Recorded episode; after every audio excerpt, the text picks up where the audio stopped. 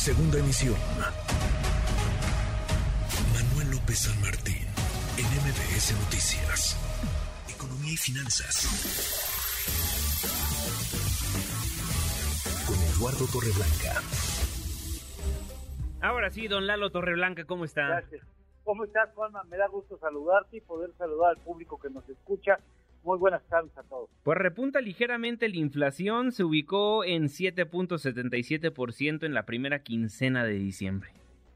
Sí, fíjate que hay elementos eh, como para preocuparnos un poco, al menos tomar en consideración que la economía pudiera estar primero desacelerándose y, eh, y el otro elemento que nos debe preocupar es que es posible que el combate a la inflación sea muy frágil, es decir, que algún evento pudiera incluso el proceso de, de baja de inflación para convertirse en un proceso que incremente la inflación. Te, te doy los datos.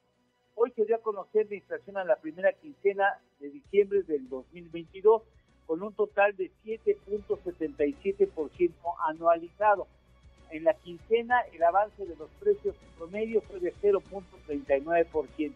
La inflación subyacente, que es la inflación que se obtiene descontando de la muestra aquellos elementos más volátiles de la economía como los combustibles y algunos eh, productos perecederos, como el jitomate, por ejemplo, avanzó 8.35% en términos anuales. La no subyacente, la que ya toma en consideración todos los precios, avanzó 6.08%.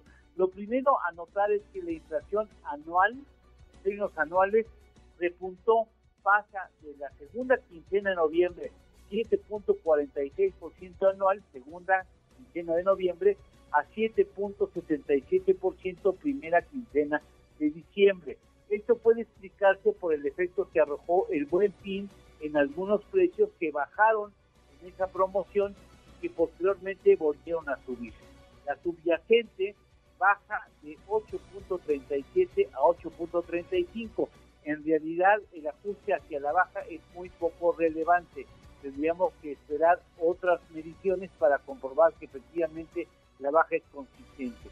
Mientras que la inflación no subyacente incrementa de 4.86%, último dato anterior, a 6.08%.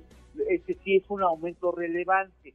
Todos los precios, algunos productos que, que tuvieron y que provocaron este incremento fue, por ejemplo, lo que tiene que ver con vacaciones, transporte aéreo, aéreo, perdón, eh, autobuses, todo lo que puede ser ya el, inicio del periodo vocacional incrementaron y eso puede explicar el asunto del incremento. Mientras tanto, te doy rápidamente datos. Indicadores a noviembre del impulso de la economía que pierde fuerza eh, este dato de las ventas de lanzar que presentan una baja a tiendas iguales, el indicador oportuno de la actividad económica que bajó en el mes de noviembre 0.1% respecto al, al mes anterior y un nuevo indicador experimental del INEGI que es el indicador oportuno del consumo privado que presenta una baja de 0.7%, pero bueno, hay que tomar en cuenta que este indicador es experimental. O sea, hay que son elementos que permiten pensar que la economía está desacelerándose en noviembre y posiblemente habrá que esperar los datos en diciembre.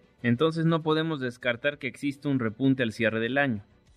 Eh, lamentablemente no, parece ser que no, pero de todas maneras la baja no es, digamos, muy notoria, muy no tiene fuerza la baja, entonces habría que esperar mayores datos para ver si efectivamente se está combatiendo la inflación como nosotros creemos y necesitamos. Bueno, pero tenemos postre, algo dulce. Claro que sí, algo dulce. Te doy los cinco equipos más costosos del fútbol americano en, en Estados Unidos. Venga. La, la franquicia más cara es Dallas Cowboys, que vale 8 mil millones de dólares. Ok. Los Patriotas de Inglaterra valen 6.4 mil millones de dólares.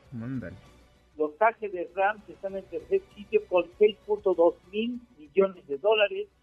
Después en el cuarto sitio los Gigantes de Nueva York con 6 mil millones de dólares de costo y los Chicago Bears en quinto sitio con 5.8 mil millones de dólares.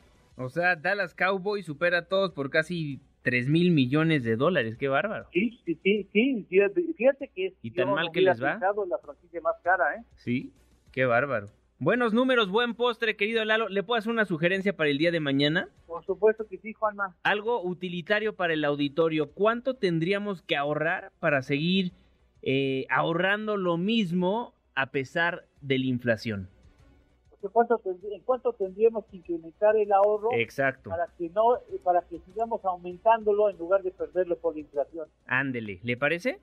Sí, claro que sí, mañana lo hablamos. Venga, buenísimo. Don Lalo Torreblanca, muchísimas gracias. Gracias a ti, Juan, me gusto saludarte y buenas tardes al auditorio. Muy buenas tardes, buen provecho.